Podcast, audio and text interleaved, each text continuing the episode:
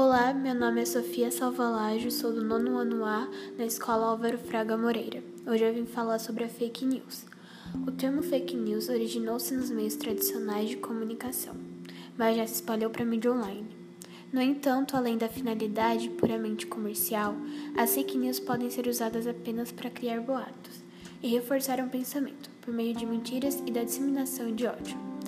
Apesar de parecer recente, o termo fake news ou notícia falsa em português é mais antigo do que aparenta.